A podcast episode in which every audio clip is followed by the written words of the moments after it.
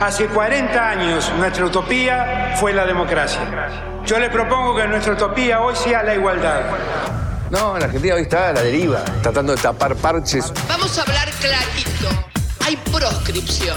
La grieta famosa, que es un invento de la política para generar odio y desde ahí conseguir más votos. Vas a meter preso a Videla. A todos los responsables. Estamos trabajando en armar una estrategia para enfrentar la izquierda a nivel internacional. La izquierda tiene que pelearle y la peleamos todos los días. Si vos le tenés bronca, le tenés que pelear, pelear o que tenés bronca, pero lástima a nadie. La moneda ya está en el aire. Empieza cara o seca en FM Concepto.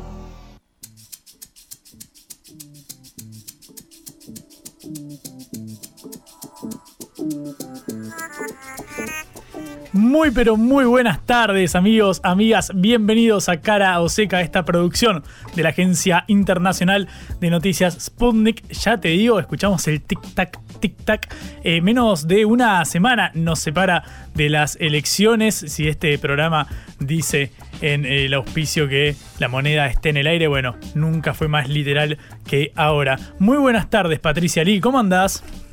Buenas tardes, ¿cómo estás Juan Lechman? Muy bien, muy, muy, muy tranquilo. Em, es una gran mentira, no estoy para nada tranquilo, Patri, porque estamos en horas decisivas, así que puede estar muchas cosas, quizás entusiasmado, intrigado, pero tranquilo, la verdad es que no. Bueno, la verdad que se viene ya el final de las elecciones, ayer fue el debate, que fue, bueno, sorprendente en cierto sentido, porque todo el mundo esperaba algo mucho más parejo, y veremos si eso incide o no en la votación del próximo domingo, ¿no? Mm, sí, claro, estaremos eh, charlando de, esto porque me parece que es el tema central, el tema del día, sin lugar a dudas. Igual, ojo, Patri, porque así como tenemos un tema que es el que está en la portada de todos los diarios de Argentina y del mundo, viste que tuvo mucha repercusión, también tenemos un número del día 8,3. Hace un ratito nada más el INDEC, el gobierno publicó la inflación que arrojó el mes pasado, que arrojó octubre. En un ratito vamos a desglosarla porque veníamos anticipando que creíamos que iba a rondar el 9, 9,3, 9,4% en línea con la medición del propio Ministerio de Economía, la que sale semanalmente, el acumulado nos daba algo así como 9,4. Las consultoras privadas también posaban sobre ese número el valor del aumento de precios general del mes pasado y sin embargo ahora según el gobierno la inflación del último mes fue del 8,3, obviamente es altísima, pero bueno, marca una desaceleración con respecto al mes pasado, así que ese me parece que es uno de los datos del día que hay que tener en cuenta, Patri. Muy bien. Y entonces después estaremos atravesando las fronteras nuevamente, como si eh, fuéramos directo a, como si no, yendo directamente a atravesar el Atlántico al Reino Unido a ver si en el Reino Unido encontramos explicaciones para el retorno de David Cameron como canciller, como secretario de Relaciones Exteriores. Efectivamente, Patri, tenemos de todo. Mirá, como si cara o seca se quedara corta, solamente tratando los temas nacionales. En una hora te ofrecemos un menú completo que nos hace incluso cruzar el Océano Atlántico. Así que como te parezca, Patri, arrancamos. Bueno, empezamos nuestro programa. Cara o seca de Sputnik en concepto FM 95.5.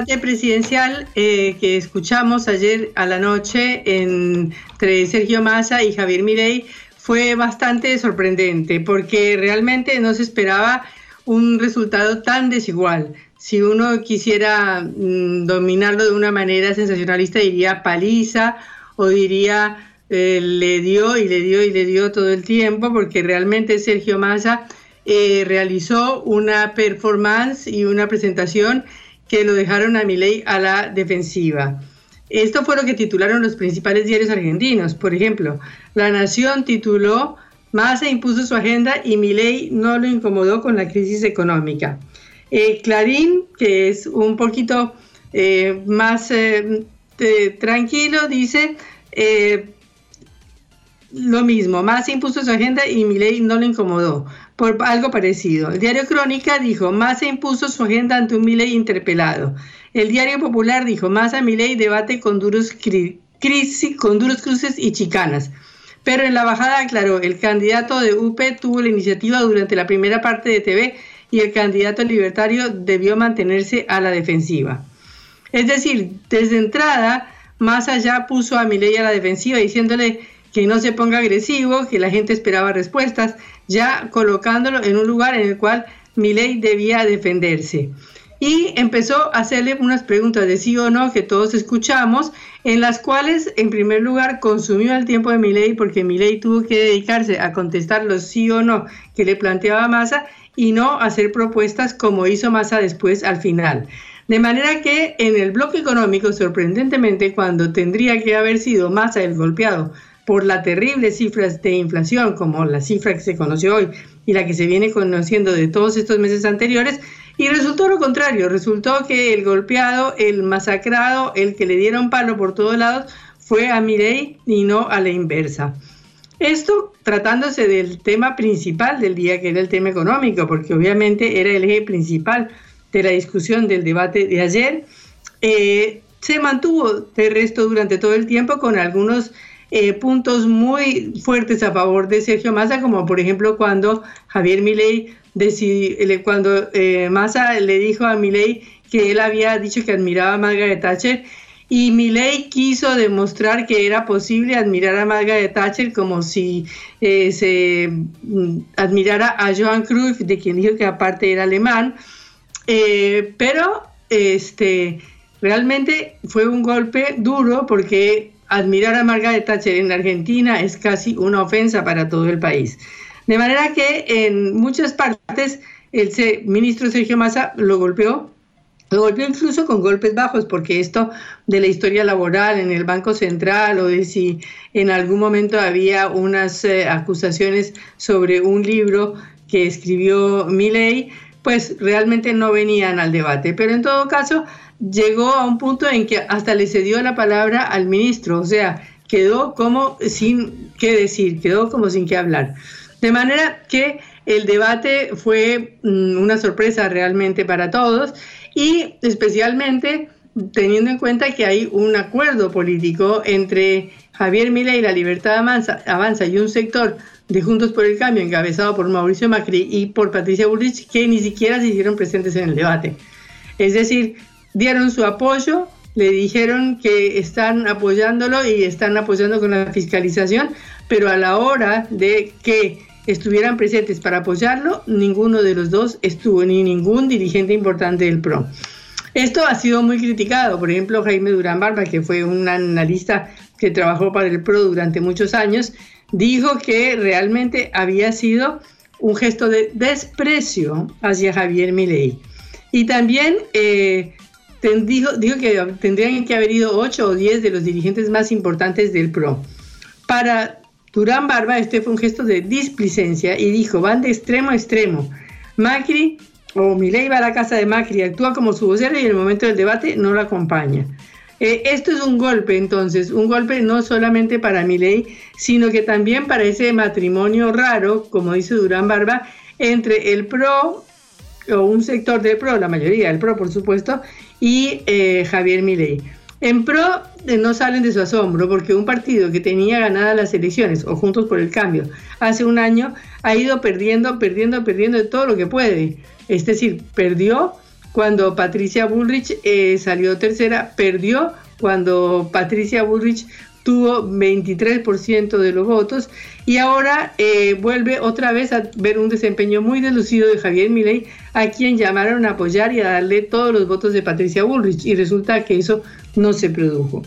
De manera que eh, hay una discusión en Argentina si esto va a, va a cambiar los datos de la votación o no las va a cambiar.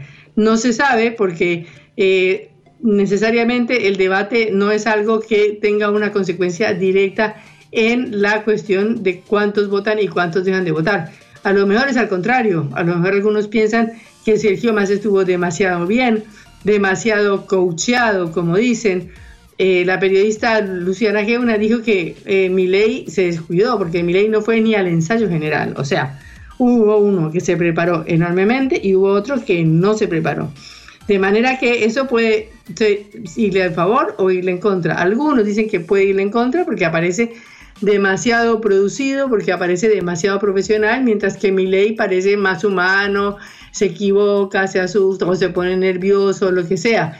Pero bueno, a la hora de votar estas cosas tienen su importancia, porque eh, uno piensa si el candidato que no pudo contestar, que trastabilló, que todas esas cosas, va a ser capaz de dirigir el país, va a ser capaz de gobernar, cuando demostró además eh, algunas, eh, algunos elementos de ignorancia frente a cuestiones que le planteaba Sergio Massa del comercio internacional, cuando no pudo contestar bien eh, qué haría si reemplazara las...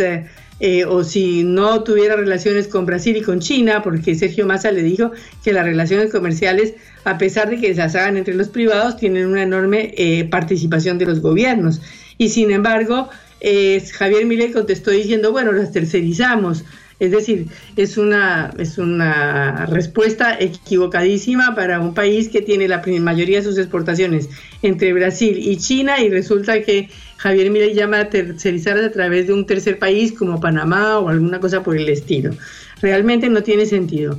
Por eso eh, se están agarrando la cabeza en Juntos por el Cambio. Por ejemplo, Martín Yesa, intendente de Pinamar, que ha sido uno de los voceros de Juntos por el Cambio, dijo, el 19 voto ley y el 20 de noviembre a mejorar y fortalecer el PRO para no volver a mirar una cosa así ni tener que vivir una situación como la que estamos.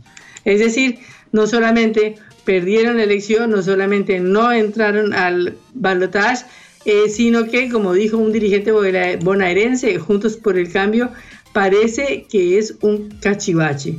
Y el mismo dirigente dijo, si yo sintiese que mi ley es una opción, yo saldría a militarlo, pero no es así. De manera que estamos ante una situación en la cual, a pesar de todos eh, los apoyos que ha tenido Javier Milei, a pesar de que supuestamente con la votación de Patricia Bullrich, si esta se repitiera, eh, podría ganar la elección a Sergio Massa, este trastabille dentro del debate presidencial, que veremos cómo incide o no incide, pero no es un buen cierre de campaña, teniendo en cuenta que ni siquiera, es decir, no solamente no estuvieron los eh, dirigentes del PRO, sino que ni siquiera estuvo, por ejemplo, su novia Fátima Flores, detalles personales que quizás pesan y que quizás eh, son importantes al considerar un debate en su totalidad. Por eso la prensa internacional también fue muy crítica diciendo que Massa había impuesto su agenda y que Milei no pudo. Pero bueno, realmente nos falta un 22% que no votó y un 23% que eligió a Patricia Burrich, o sea, un 45% del electorado. Esto quiere decir que queda un sector muy grande para definir y todavía, a pesar del mal resultado para Milei en el debate, no podemos decir cuál es la última decisión de los argentinos. Pero bueno, hoy estamos en 13, en el 19, ya a, esta hora, ya casi, casi que va a estar definida la elección, así que nos queda poco tiempo por esperar. Cara o seca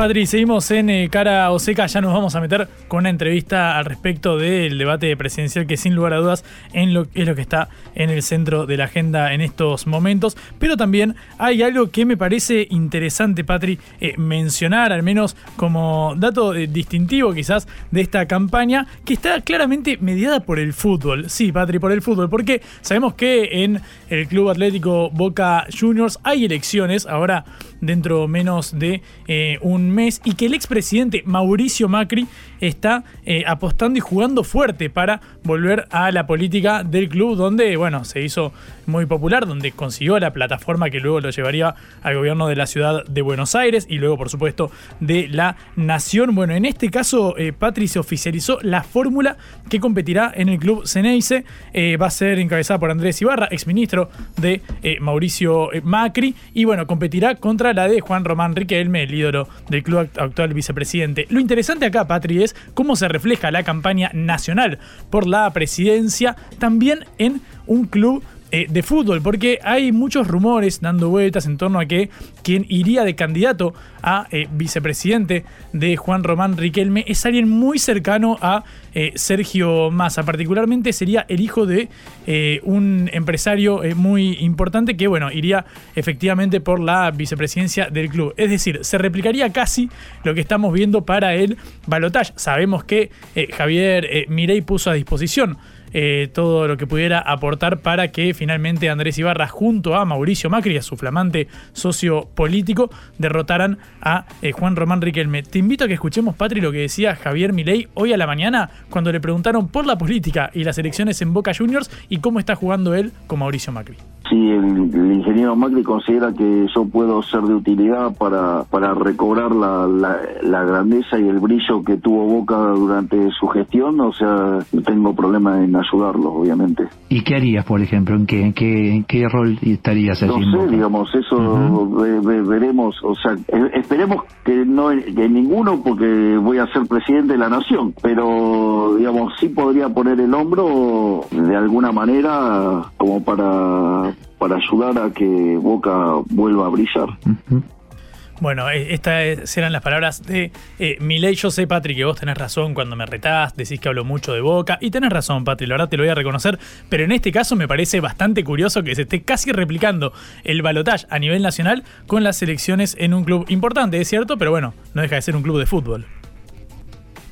Claro, claro. Pero bueno, es el club de fútbol más popular de la Argentina, así que también tiene que reflejar lo que pasa en el país, ¿no? Y sí, como, como si el fútbol no pudiera explicar parte de la política. Patri, te lo vendí eh, a la entrada y yo, ¿sabes qué? Me gusta saldar las deudas que tengo pendientes. Te voy a contar el dato de la inflación, que sin lugar a dudas es el número eh, del día, tanto por la expectativa como porque estamos a seis días de las elecciones y recordamos que antes de las eh, generales de octubre, se conocimos el número de inflación que, bueno, finalmente parece no haber hecho tanta mella porque, bueno, ganó el oficialismo con Sergio Massa a la cabeza. En este caso, el INDEC informó hace un ratito nada más que 8,3 es lo que variaron los precios con respecto al mes de septiembre, es decir, que el mes de octubre arroja un 8,3 de, inflación perdón, eh, a nivel eh, mensual. Obviamente es una baja sustantiva con respecto a lo que veníamos viendo en meses previos. Recordamos que veníamos del 12% en dos meses consecutivos, claro, tras la devaluación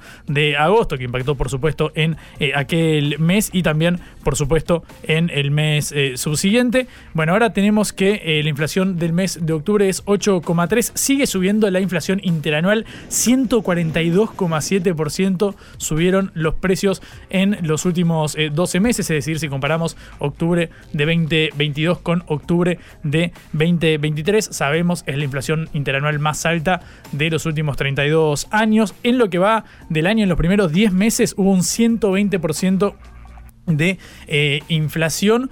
Obviamente también marca una suba eh, considerable. Claro, el interanual sube pese a que la, inflación mensual baja, porque el año pasado a esta altura la inflación rondaba el 5%, 6%, con lo cual si bien bajó al 8,3, sigue compitiendo con aquella y por eso es esto lo que nos sorprende. Recordemos que la ciudad de Buenos Aires había anticipado la semana eh, pasada que rondaría el 9,3, 9,4%, en línea con consultoras privadas que nosotros eh, eh, siempre consultamos y siempre les preguntamos a eh, sus eh, voceros como Ecolatina, como LSG, que miden la inflación mensual, incluso la que mide el propio Ministerio de Economía, porque recordamos que desde la devaluación de agosto, la Secretaría de Política Económica, que está a cargo de Gabriel Rubinstein, un virtual viceministro de Economía en los, al menos en- de manera de hecho, digamos, de, no de derecho, porque no existe el cargo de viceministro, había marcado que la inflación de la semana pasada había sido de cerca del 2% y que de este modo todo el agregado de octubre rondaría el 9,1%. Bueno, ahora vemos que es sensiblemente inferior eh, a eso, sigue subiendo. Y el dato que para mí, al menos dentro de este mar de, información que tenemos, el dato que es relativamente positivo, porque obviamente es una bestialidad lo que está subiendo los precios, es que el rubro de alimentos y bebidas subió nuevamente por debajo del nivel general. 7,7% es un montón, lo sabemos, pero lo bueno es que, relativamente bueno, es que no subió por encima del resto de los precios. Es decir, que a priori eh, la canasta básica alimentaria y la canasta, eh, la canasta básica total, es decir, la que determinan niveles de indigencia y de pobreza eh, respectivamente, bueno, no estuvieron eh, por encima del nivel general de precios. Si nos fijamos en lo que va del año alimentos y bebidas, ahí sí tiene un 134%, 14 puntos por encima de la inflación que llevamos de 2023, eso sí es el dato sensible, pero bueno, lo contábamos mucho.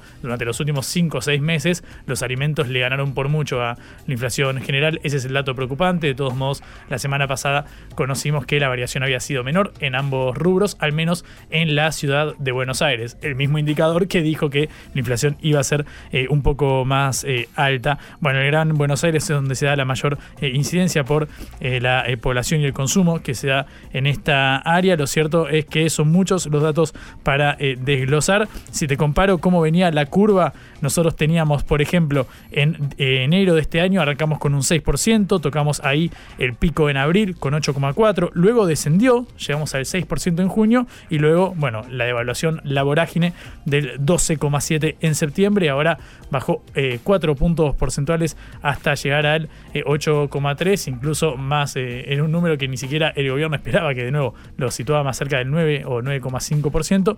Lo cierto es que este es el menú económico del día. También volvió eh, a bajar el dólar blue con respecto a la semana pasada, otro que venía subiendo fuerte en los últimos eh, días, se había tocado, sabemos, 1.100 pesos hace no tanto, bueno, volvió eh, a bajar. Ahora, está en 925 pesos, baja 3,6%, se mantiene ahí el hornero, el billete de 1000 sigue aguantando Patri, lo cierto es que, bueno, se abre ahora eh, la pregunta por cómo impactará esto de cara a las eh, elecciones, que sabemos es ahora el domingo. Y en un ratito, ya después de la tanda, nos metemos con eso. La vida hay que elegir. Cara o seca. y el primer ministro que presidió el eh, Brexit, es decir, la salida del Reino Unido de la Unión Europea, eh, y que luego eh, salió del gobierno de su país, ha vuelto ahora como canciller después de la renuncia o la destitución, como se quiera llamar, de Suela Braverman, que era eh, la jefe del gabinete y que ha sido reemplazada entonces por el canciller y en su lugar, en lugar del canciller, ha venido David Cameron para eh, apoyar al gobierno de Rishi Sunak conservador. Esto es una novedad, es el primer jefe de gobierno que vuelve al gabinete en 60 años, es decir, no había sucedido eh, porque Rishi Sunak provocó una eh, modificación de su gabinete después de que Suela Braverman eh, criticara a la policía acusándola de, partisana, es decir, de imparcial, de parcial, de parcializada, porque hubo una marcha de pro-palestinos este sábado y la policía no encontró ningún argumento para, para impedir la marcha después de que Braverman lo había pedido. De manera que fue reemplazada como ministra del Interior por el hasta ahora canciller James Cleverty y volvió como ministro del Interior eh, ni más ni menos que David Cameron. Tenemos a- desde Londres a Christian Bichaski, periodista, para hablar de estas novedades. Hola Cristian, te saludamos desde Buenos Aires, Patricia Lee Juan Lehmann en Caro Seca. Ah, ¿Qué tal? Muy buenas tardes para todos allí en el estudio y en la República Argentina. Así es, bien comentabas vos que David Cameron eh, volvió a la primera línea política eh, como secretario de eh, Relaciones Exteriores tras una dramática reorganización casi de último minuto tras la gran polémica y revuelo que ha generado los dichos de Suela Braverman en, la, en las últimas horas. Sí, ella eh, parece que ha tenido una serie de dichos muy racistas y sobre todo se pronunció por eh, prohibir esta manifestación pro-palestina este sábado, ¿no? Así es, en el día, en el día, el día sábado en, Londres, en la, en la capital eh, inglesa, se dio la manifestación pro-palestina. Esto no es que ocurra ocurrió por primera vez, sino que ya desde que se ha iniciado el conflicto con Israel eh, es algo que se viene repitiendo eh, semana a semana. ¿Qué es lo que ocurrió? Esta marcha fue masiva el día sábado. También eh, llegaron a confrontar antes, antes de que eh, eh, llegue la gente a manifestar su apoyo a Palestina, llegaron ultras de diferentes equipos de fútbol del Reino Unido, junto con algunos seguidores de lo que se conoce como EDL, que es la English Defense League, digamos grupos de ultraderecha ingleses, a tratar de impedir esta marcha, a esta, a, esta, a esta contramanifestación, si se le puede decir de alguna manera, eh, también se le han sumado excombatientes de diferentes eh, guerras que ha tenido el Reino Unido como demostración de, bueno, el pueblo británico eh, que, ha, que ha sido de generaciones y generaciones de, guerra, quiere, bueno, eh, no es el lugar para manifestarse, que es lo que decían estos contramanifestantes de, del día sábado. Entonces, eh, Suela Braverman, como voz oficial, también salió a dar su opinión y denunció a la policía metropolitana de, como vos bien decías, de no ser imparcial sino que eh, permitió que se, haga esta manifestación de manera pública. Entonces eh, se volvió muy controversial estos dichos y se volvió muy controversiales, perdón, y, lo que hizo fue generar una revolución en la opinión pública. Entonces, lo primero que ha encontrado Rishi Sunak fue, bueno, eh, corramos a Suela Braverman del, del de la mirada pública y reintroduzcamos a una persona que medianamente tiene eh, una buena imagen, digamos, eh, como es David Cameron. Claro, eh, y bueno, David Cameron mantiene esta imagen por el Brexit, digamos, a pesar de que tuvo que renunciar después del referéndum que logró la votación de que el Reino Unido salga de la Unión Europea.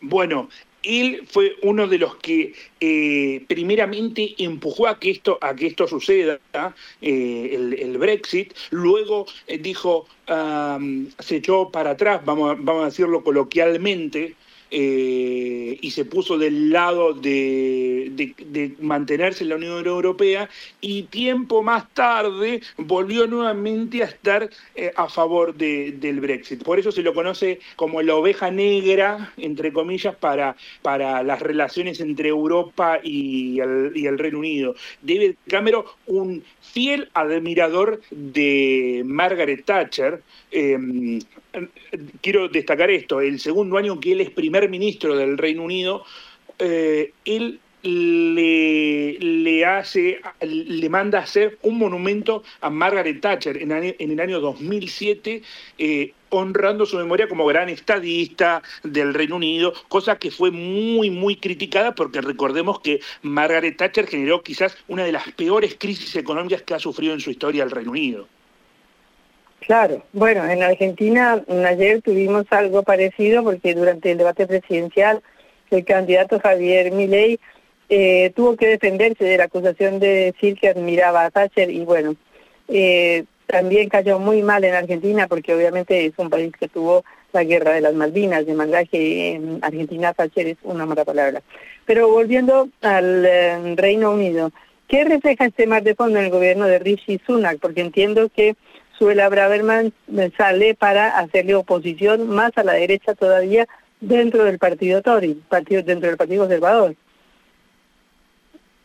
Bueno, eh, Suela Braverman ya desde un primer momento, eh, ella tuvo esta posición eh, no, no, solo con Palestina, sino con, con, dichos muy duros contra la, la inmigración. Eh, cabe destacar que el Reino Unido eh, tiene hace ya bastantes años un tema de inmigración justo en, el Canal de la Mancha que cruza gente desde Francia hacia las costas del Reino Unido y es algo que no, no saben cómo terminar de, de manera... Es un tema muy sensible, sobre todo, tanto en la opinión pública como en, la, vistas internacionales de, lo que hace en el Reino Unido, porque también hay muchos países que se basan en lo que hace el Reino Unido con el tema de inmigración para luego replicarlo eh, interiormente. A ver, como también se pone el ojo en, en lo que es Estados Unidos. Entonces, Suela Braverman siempre fue una persona que fue muy dura y también muy criticada por el Partido Laborista por sus dichos eh, raciales, por sus dichos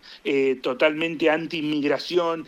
Eh, cabe destacar que antes uno de los nombres que, que, se barajaban antes de la ex primer ministro Liz Truss, eh, que duró poco más, poco menos de un mes o casi un mes, eh, se barajaba el nombre de Suela Braverman, pero una de las cosas que se discutía dentro del Partido Conservador Británico era que su imagen era demasiado radical para lo que estaba buscando el Partido Conservador, que era, bueno, bajar un poco la espuma social, un poco eh, salir de, foco de la prensa internacional eh, con lo que ya venía de los escándalos de Boris Johnson durante la pandemia, ¿no? Y se termina eligiendo a Rishi Sunak, un, un, una persona que ha sabido mantenerse fuera de, de, del ojo de, la prensa, tanto internacional como nacional. En Reino Unido eh, se ha hecho casi hasta un pacto de silencio entre los medios, donde el, golpe a la imagen pública de, de Sunak es mínimo hasta ahora que saltaron los dichos de Suela Braverman.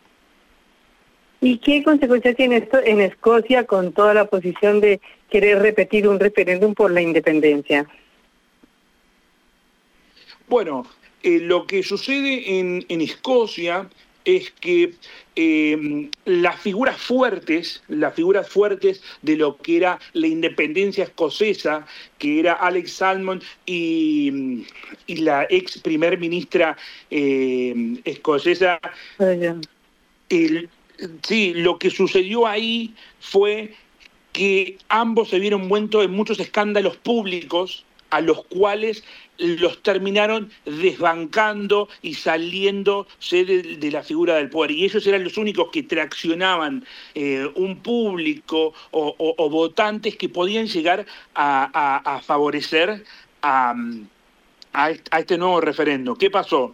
Eh, al verse envuelto en, el último gran escándalo que hubo en Escocia fue, eh, bueno, primero, al, par, el, al, partido que encabezaba el, el, SNP, el que es el Partido Nacionalista Escocés, eh, al, al, fundador, a Alex Salmond, eh, se lo llevó a juicio por eh, acoso sexual.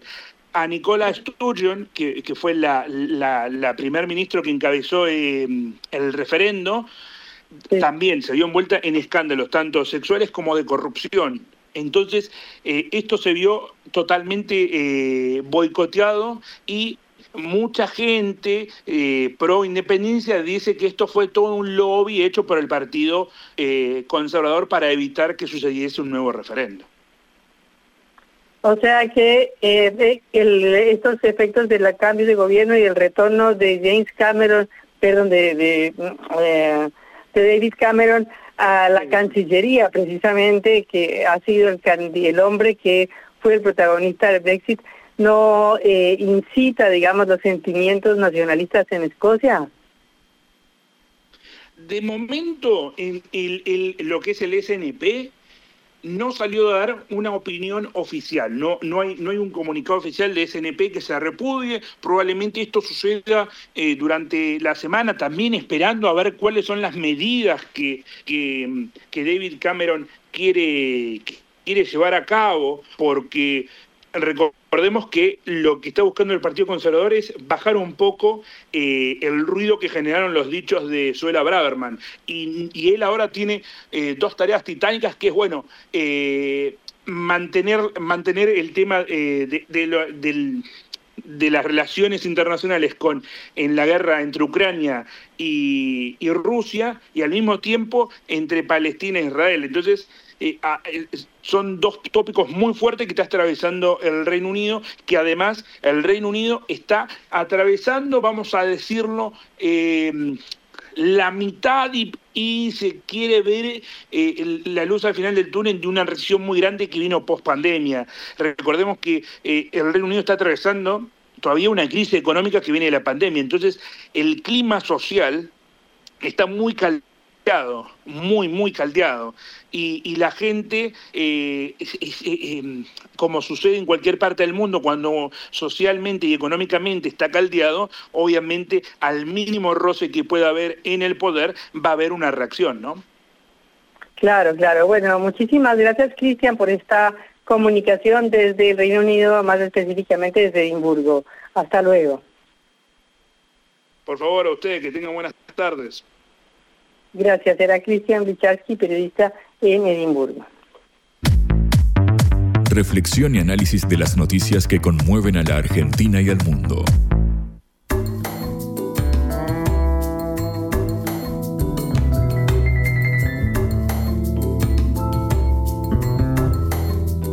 Seguimos en eh, Cara o Seca, lo contaba Patri al inicio del programa en el editorial que repasaba justamente los momentos más importantes del debate que vimos eh, anoche, que tuvo eh, cerca de 40 puntos de rating. Obviamente dominó toda la conversación eh, pública en redes sociales y demás, y es por supuesto el tema central ahora que estamos en la verdadera recta final, el verdadero último esfuerzo, imagino, para los jefes de campaña a uno y otro lado. Bueno, vamos a charlar de todos estos temas con Máximo Reina, analista político del Observatorio Pulsar, que tiene la gentileza de atendernos. Máximo, ¿cómo andás? Acá Patricia Lee, Juan Leman, te saludamos en Caro Seca.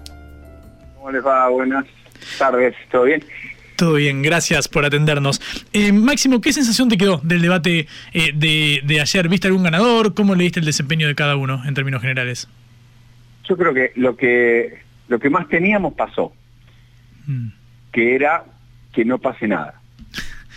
Este, porque pensábamos que podía llegar a ser el debate de ayer el, el que definía y el que iba a mostrar de alguna manera una faceta en algún candidato que iba a terminar de definir la elección. Bueno, eso no sucedió, por lo tanto, me parece que eh, en términos de, las expectativas que también había generado, eh, hoy nos encontramos con una especie de crisis.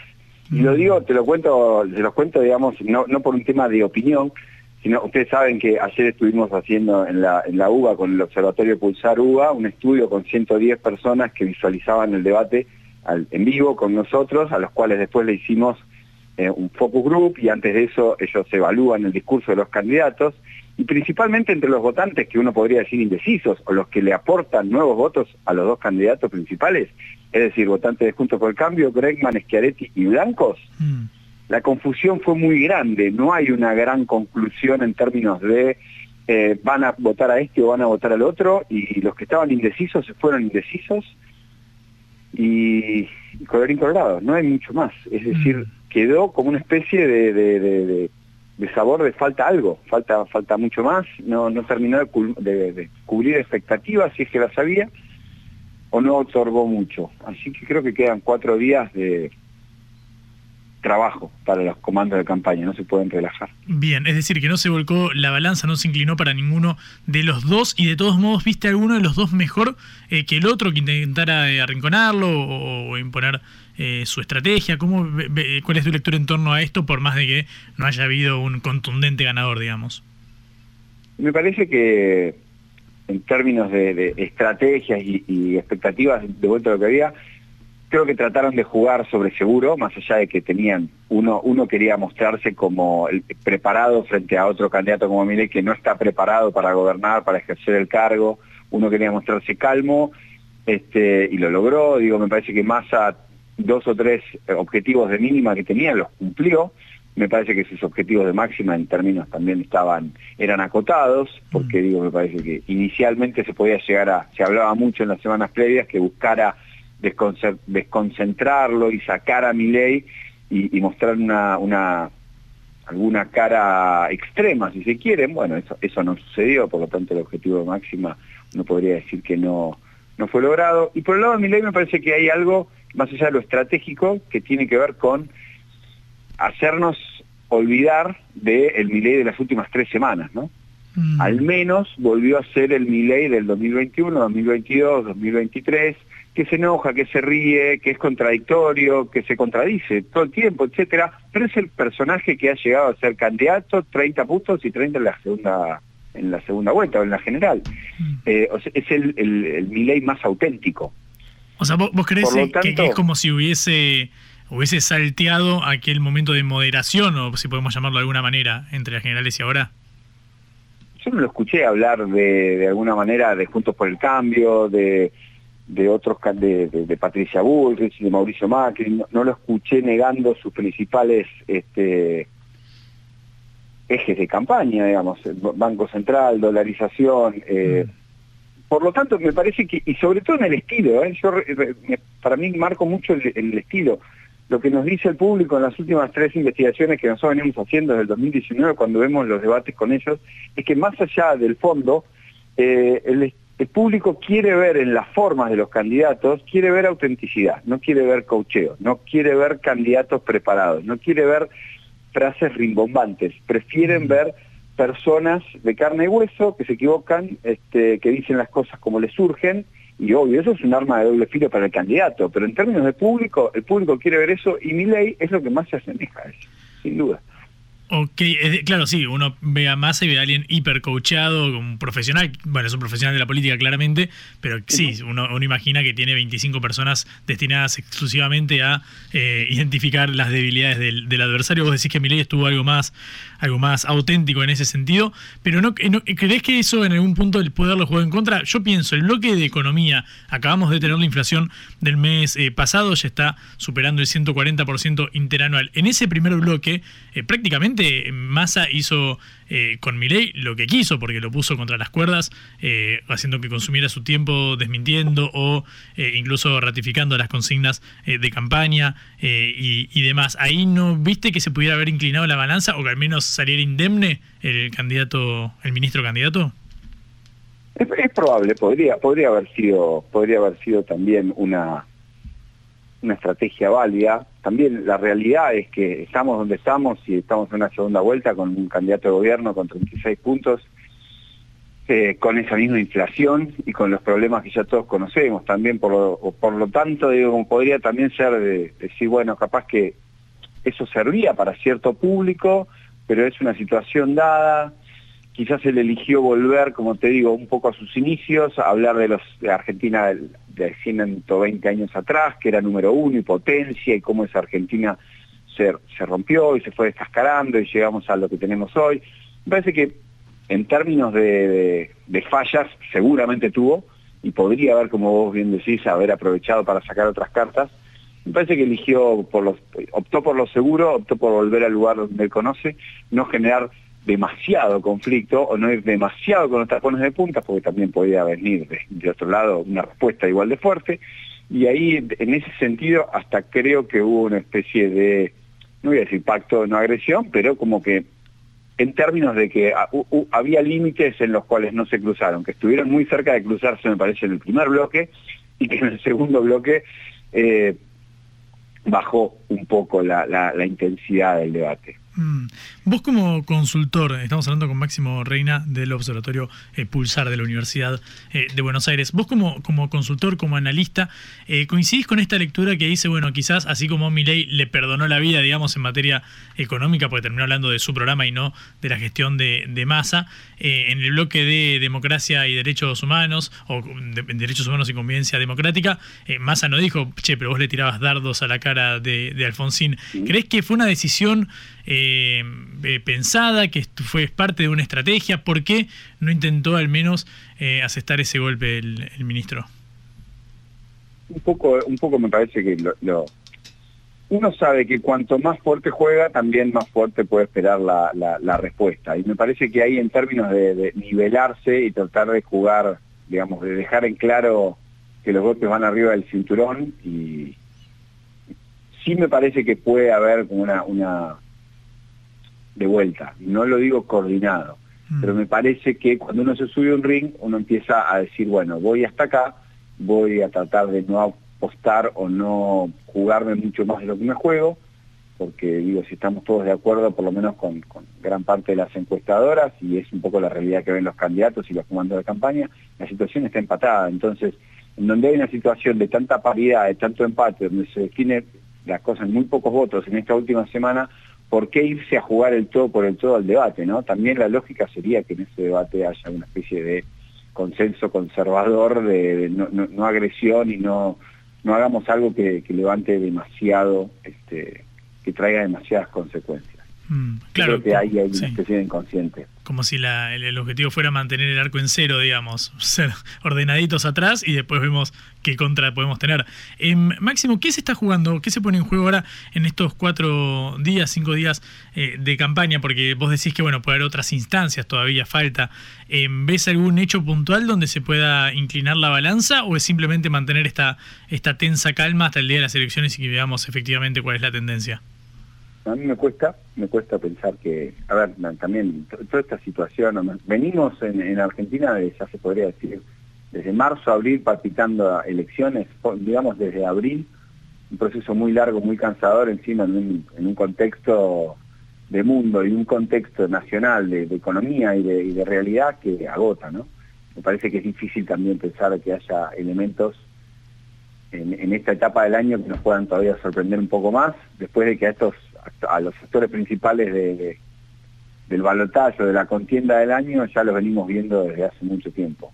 Creo que va a ser muy importante, esto lo digo como consultor y con, digamos, con, la experiencia en, campañas, creo que lo más importante ahora es fiscalizar, promover la movilización del voto duro, del voto propio, va a haber un feriado el lunes, eh, no sabemos el clima del domingo, tampoco sabemos el clima de todo el país. Este, me parece que la última vuelta es eh, voto a voto, mano a mano, y tratando de hacer que las estructuras funcionen lo mejor que puedan, ¿no? Mm. Porque una cosa es la voluntad del voto y otra cosa es que el voto realmente llegue a la urna. Y con esto quiero decir que haya gente que vaya a votar, ¿no? No sabemos cuántas personas se van a presentar a votar el domingo que viene, si van a ser 84% o 70%. Justamente a ese punto quería ir, eh, Máximo, para ir eh, cerrando. Em, ¿Crees que le hablaron a los, a los indecisos? Digo, ¿hay alguien que le está hablando a aquel que puede no estar seducido por ninguna de las dos eh, ofertas o hasta ahora no, no ves ahí como un, impacto directo por parte al menos de la agenda que se pone de manifiesto y el, hasta el lenguaje corporal te diría, ¿ves que alguno de los dos intentó hablarle a algún sector más moderado para intentar captar ese voto indeciso? Yo creo que hay una búsqueda de un voto indeciso en lo, veo más en masa, en, esta lógica de moderar absolutamente su discurso, convertirse en el centro absoluto de su campaña y no permitir que haya nadie ni del gobierno ni de ningún otro, digamos, en, el escenario más que él. Me parece que hay un intento de moderación y concentración para justamente controlar eh, todo lo que salga de la campaña. Mm. Eh, por mi ley, obviamente, su acercamiento a Juntos por el Cambio también es un intento de capturar votos por otro por otro costado. Eh, por lo tanto, en, términos de discurso sí que no veo a mi ley con una búsqueda de un voto muy lejano. De hecho, ayer, como decíamos, no la, no menciona Macri, la no menciona Bullrich, no, no hubo un plan de gobierno acordado casi casi con Juntos por el Cambio, sino que justamente hasta volvió a hablar de cuestiones que de las que justo en estas últimas semanas no había hablado. Eh, veremos. La mm. verdad, es como fácil, es, decir, es, decir, que pronósticos, también fácil de cerrarle, y yo creo que está, la situación está muy, muy pareja. Mm. Y, no hay por qué hacer ningún tipo de augurio cuando falta tanto poco. Mm. Eh, Máximo, ojalá tuviéramos las cosas más en claro. Queda esperar, seguir de cerca lo que está sucediendo y bueno, no hacerse mucha expectativa para no comerse una curva. Te agradezco muchísimo por este ratito, fuiste muy claro y muy amable como siempre. Te mando un abrazo. Gracias, hasta luego, nos vemos. Era Máximo Reina, eh, politólogo del Observatorio Pulsar de la Universidad de Buenos Aires. Cara o seca. Te contamos lo que otros callan.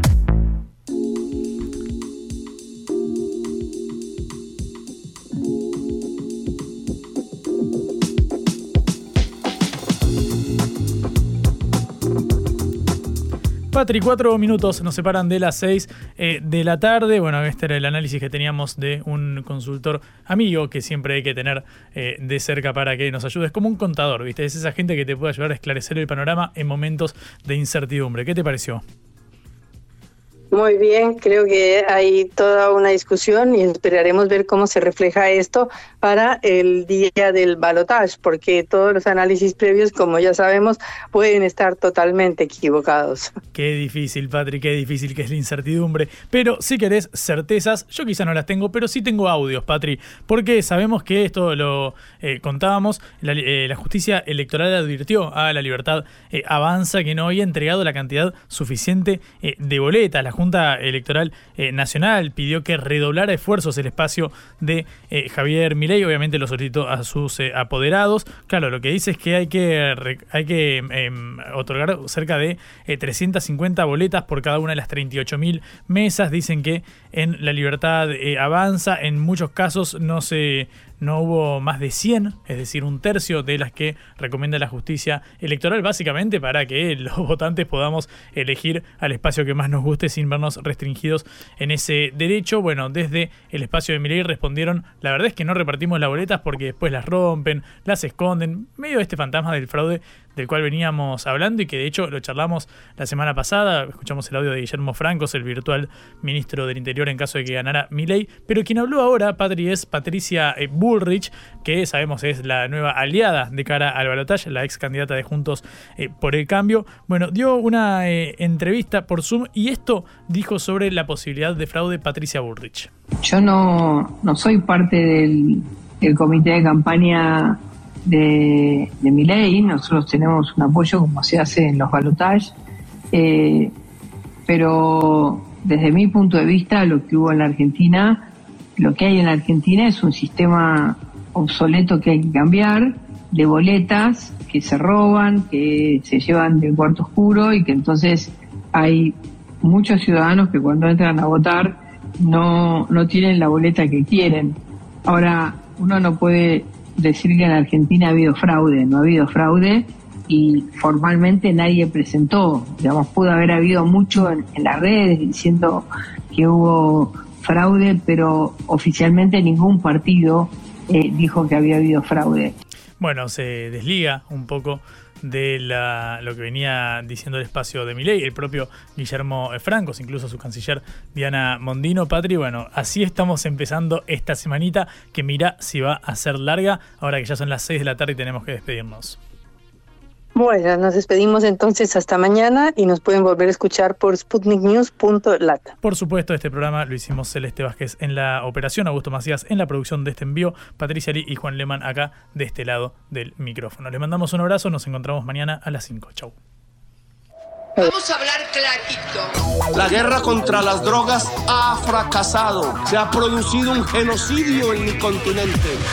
Tenemos nosotros que plantar una sola voz, y que América Latina, el Caribe, le diga a los Estados Unidos de Norteamérica, no más golpismo. Y se aplica lo que decía Tolstoy, un gobierno que no procura la justicia no es más que una banda de malhechores. Qué cosa rara que diga gracias a la vida a pesar del dolor, porque mi hija dio la vida sabiendo que había que cambiar.